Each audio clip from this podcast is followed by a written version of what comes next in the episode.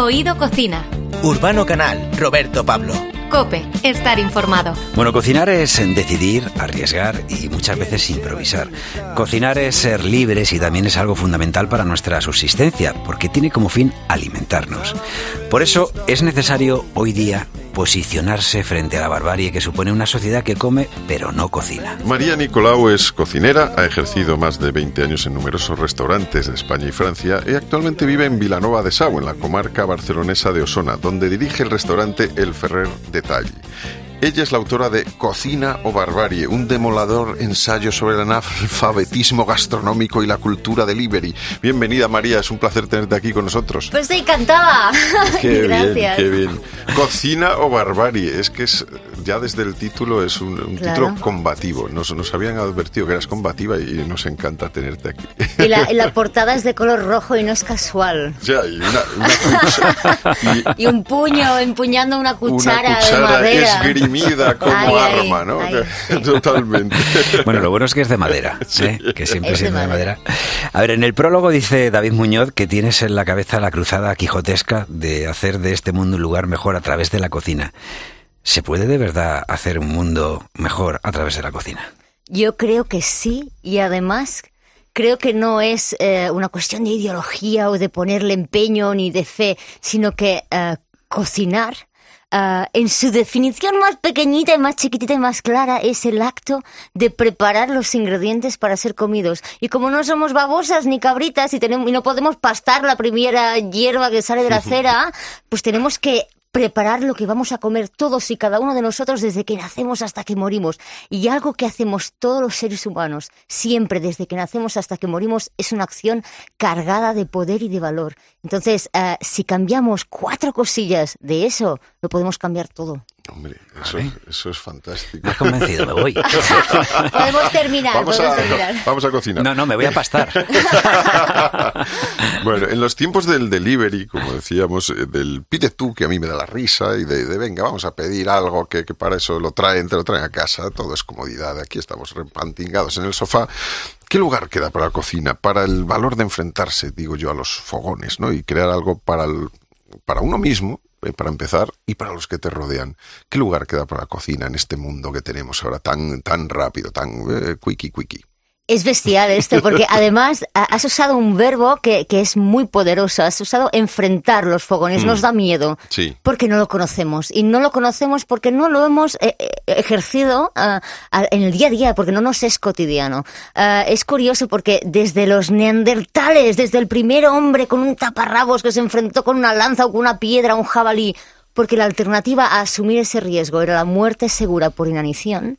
Ah, hasta los obreros de las colonias industriales de- del siglo, de principios del siglo XX, finales del XIX, todo lo que un ser humano pensaba desde que se levantaba hasta que se iba a dormir cada día de su vida era cómo voy a hacerlo para comer hoy y tener si cabe un poquito mañana. Entonces ahora mismo hemos finiquitado, hemos borrado de un plumazo ah, el, el concepto de hambre de la ecuación.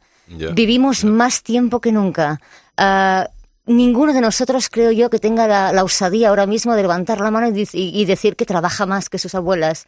Pero aún así decimos que eso no es importante y que no tenemos tiempo para hacer algo tan sencillo como una tortillita francesa acompañada de cuatro brotes de, de lechuga o de, o, de, o de escarola y sentarnos a cenar. Y eso no es enfrentar ningún fogón, ninguna cazuela ancestral, ninguna receta de esas de tres horas. No, eso es apañarte cuatro cosas con lo que hay en la despensa. Entonces vivimos sin despensa, imaginando que es posible que no vayamos a comer y comeremos. Eso sería como, como si viviésemos sabiendo que nos vamos a vestir cada día para ir a trabajar, para ir de fiesta, para ir a lo que sea y a donde sea, sin tener un armario con calcetines blancos. Fíjate que eh, es, es una reflexión, eh, pero estaba pensando, digo, sin embargo, eh, a través de la comunicación, de redes sociales, de, de la radio, la tele, en todos los sitios, cada vez, por ejemplo, hay más chefs eh, que nos educan, eh, nos dicen cómo deberíamos o qué podemos hacer, y parece que justo todas esas lecciones es como si fuéramos a clase, pero que lo aprendido nos sirviera para que lo ejercitáramos nosotros. O sea, luego esas lecciones que nos dan es como vamos a probarlo fuera, cuando lo que nos, en cierto modo, nos enseñan es para que nosotros lo practiquemos en casa. Tienes mucha razón. Llevamos 25 años de saturación comunicativa gastronómica Mm. entre Superchef, Masterchef, Handerchef, Topechef y, y, y todos, todos, entre magazines, programas gastronómicos, televisión, radio, revistas, blogs. Hemos, eh, vivimos el momento histórico que tú metes cualquier mm, receta en Google y te aparecen en 0,47 décimas de segundo eh, dos millones de posibilidades.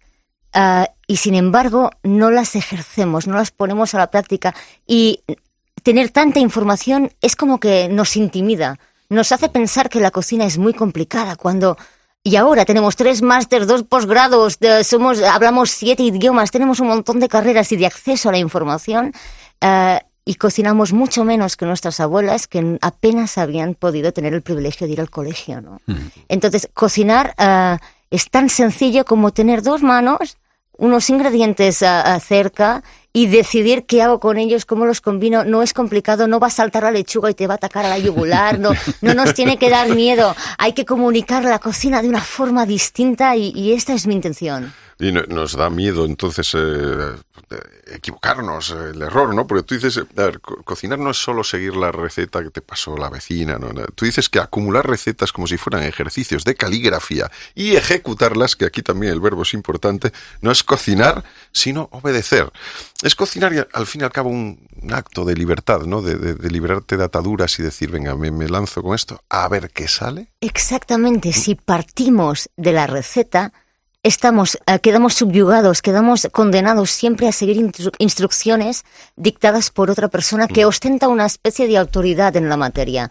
Y yo me pregunto cuántos de ustedes, de los que nos oyen, ah, han, recuerdan a su abuela siguiendo recetas cada día cuando hacía la comida o cuando hacía la cena. No seguían instrucciones escuchaban la intuición, esa intuición que, que, que se forma y se genera y, se nutre de- del ensayo y el error diarios, cotidianos, de observar, de oler lo que está cocinando otro y de saber a través de la nariz si le falta sal o no le falta sal. Y eso solo sucede después de días de haberte pasado con la sal. Y no pasa nada, hay que bajar del, del podium, del pedestal, y meterse al barro y darse cuenta que en realidad eso que nos da miedo nos da miedo por desconocimiento y decimos un montón de cosas que quedamos por buenas y validamos, pero que luego cuando las contrastas con la realidad son mentira, como que cocinar quiere tiempo.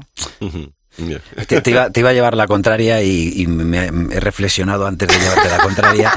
Estamos hablando con María Colau, Cocina o Barbarie. Es, María eh, Nicolau, sí. María Nicolau, que Sí. el libro Cocina eh, o Barbarie, digo, que es el que acaba de publicar. Porque iba a decirte, pues no, mi abuela y mi madre sí recuerdo que tenían ciertas... eh, aparte de tener recetas escritas, digo, pero sí. Y luego me he dado cuenta que las dosis no, las utilizaban, era para hacer jabón.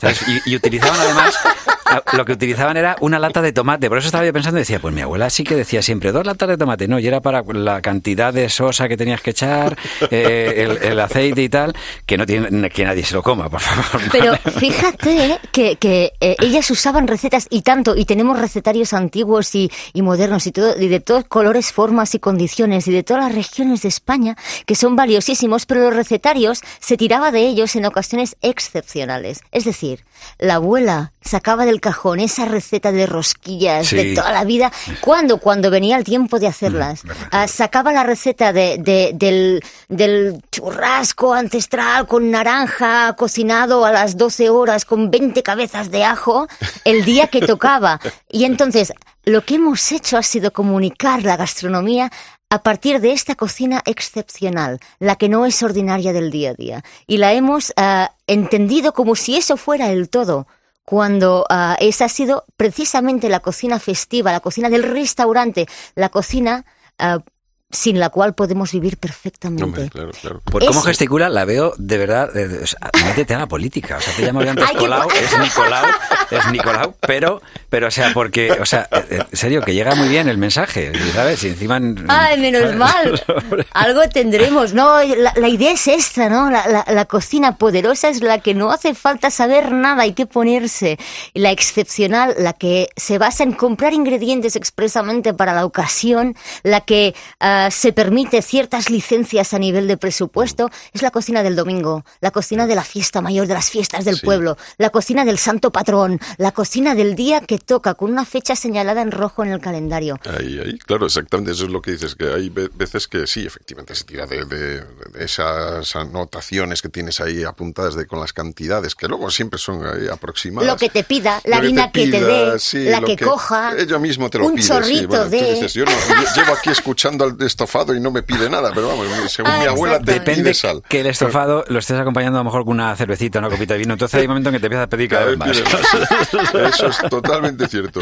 Yo creo que utilizas aquí en el, en el libro, en Cocina o Barbarie, una como metáfora, ¿no? La zarzuela de pescado, que es como una, una receta que no se sabe muy bien de dónde viene, que puede admitir 200 cosas, que cada uno lo hace a su manera, y todo cabe, ¿no? Pues, ¿cómo es la zarzuela que tú haces? Que además, lo- de hecho, lo, lo- eh, viene, viene en el libro, Viene. la receta, ¿eh? De, de hecho, la- las recetas en el libro sirven un poco como excusa, como ah, bujía que, que pega chispazo y pone en movimiento el capítulo, ah, que va hacia lo importante, que es, bueno, la, la- la zarzuela a mí me sirve para explicar esta, esta cocina festiva, esta cocina que se cocina expresamente para la ocasión.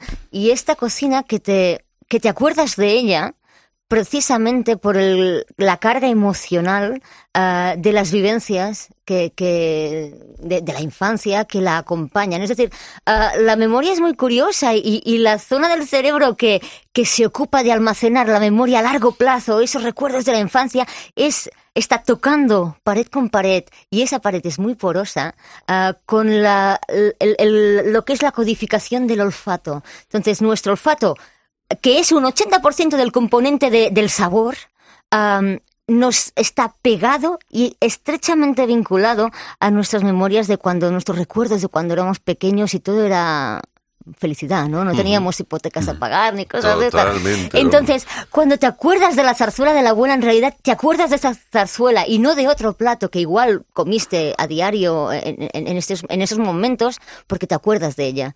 Entonces, eso hace que tu recuerdo de zarzuela sea imbatible y que a día de hoy no haya ninguna zarzuela que se pueda llegar a parecer a, a- a lo que tú Es que conocías. la parte emocional de, de eso que estás hablando, ¿no? De, de esos olores.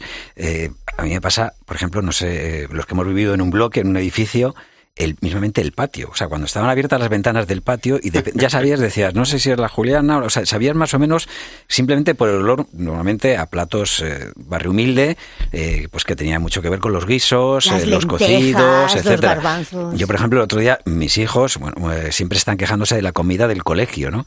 Y hubo un- hace nada, esta semana, eh, llegó la, la mayor, 12 años, y, y me dice, me he comido todas las lentejas porque estaban riquísimas.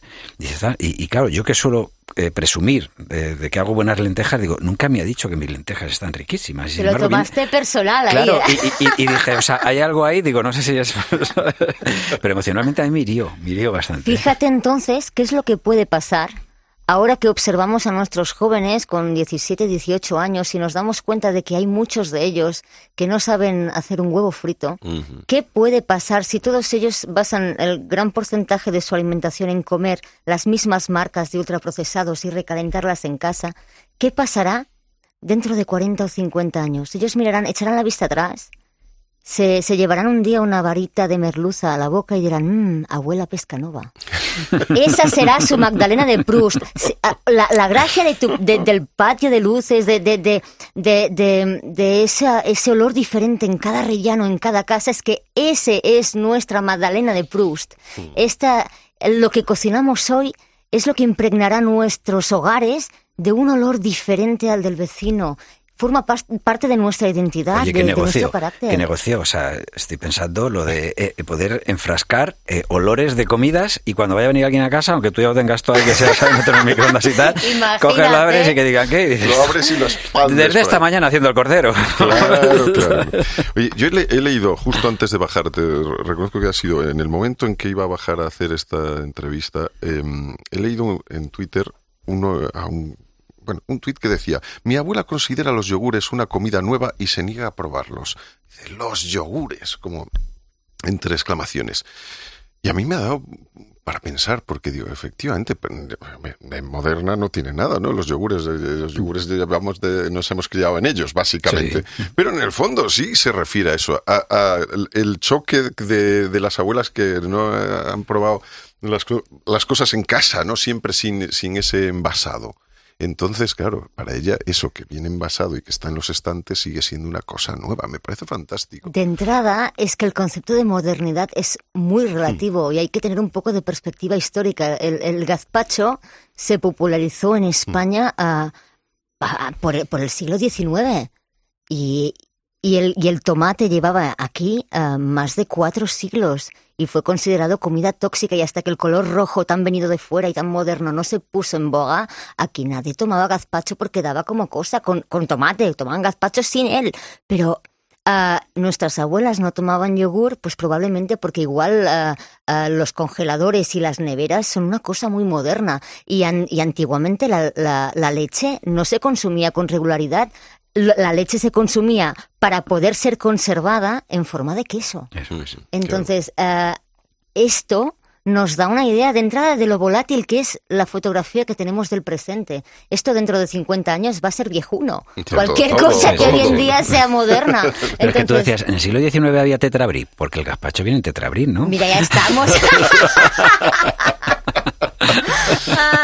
yo soy, yo soy eh, reconozco que soy un urbano y, a mí nos gusta mucho cocinar y yo creo que de barbarie poco, ¿no? O sea, somos... Eh, bueno, un poco bárbaros somos todos, eh, con dos cervezas por, por genética, pero, por ADN. pero vamos, la, cuestión es que nos gusta la cocina y no nos gusta tanto la barbarie de eso, de que nos lo den todo hecho. Te recomendamos acudir al libro de María Nicolau para cultivarte en esto de la cocina y también para responder a preguntas como por qué los pasteles se agrandan en el horno y también a la que se me ocurre a mí, porque a veces se empequeñecen. Eso es lo más... Ay, porque la, la, la, pastelería, a diferencia de la cocina, es una ciencia exacta.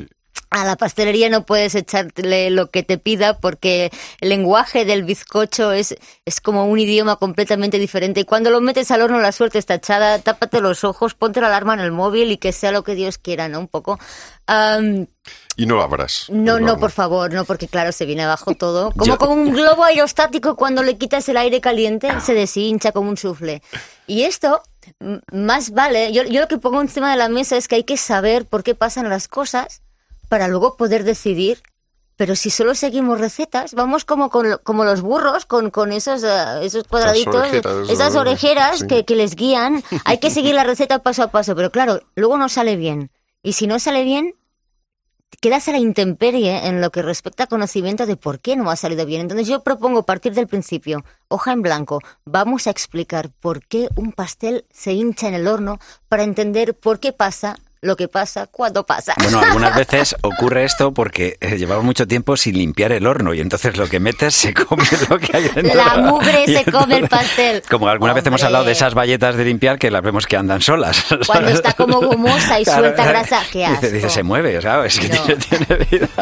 bueno, pues frente a la barbarie, cocina y libertad. María Nicolau, es un placer enorme tenerte aquí con nosotros. Muchas gracias por invitarme. Muchas gracias. Oído Cocina. Urbano Canal, Roberto Pablo. Cope, estar informado.